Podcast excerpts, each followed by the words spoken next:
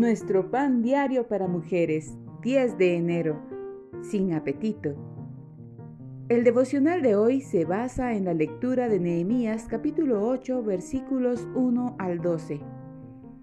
El texto base es, Desead como niños recién nacidos la leche espiritual no adulterada, para que por ella crezcáis para salvación. Primera de Pedro 2.2 Hace poco estaba padeciendo un terrible resfriado y perdí el apetito.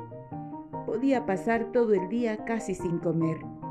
Me bastaba con beber agua, pero sabía que no podría sobrevivir mucho tiempo así. Tenía que recuperar el apetito porque mi cuerpo necesitaba alimentarse.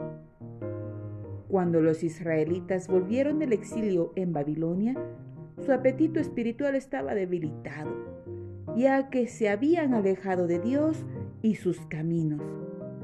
Para que la gente recuperara la salud espiritual, Nehemías organizó un seminario bíblico y Esdras fue el maestro. Esdras leyó del libro de la ley de Moisés desde el amanecer hasta el mediodía para alimentar al pueblo con la verdad de Dios.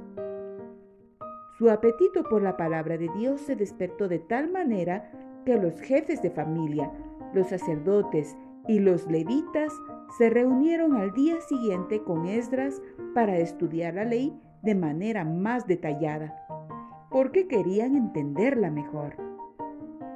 Cuando nos sentimos espiritualmente débiles, podemos hallar alimento espiritual en su palabra.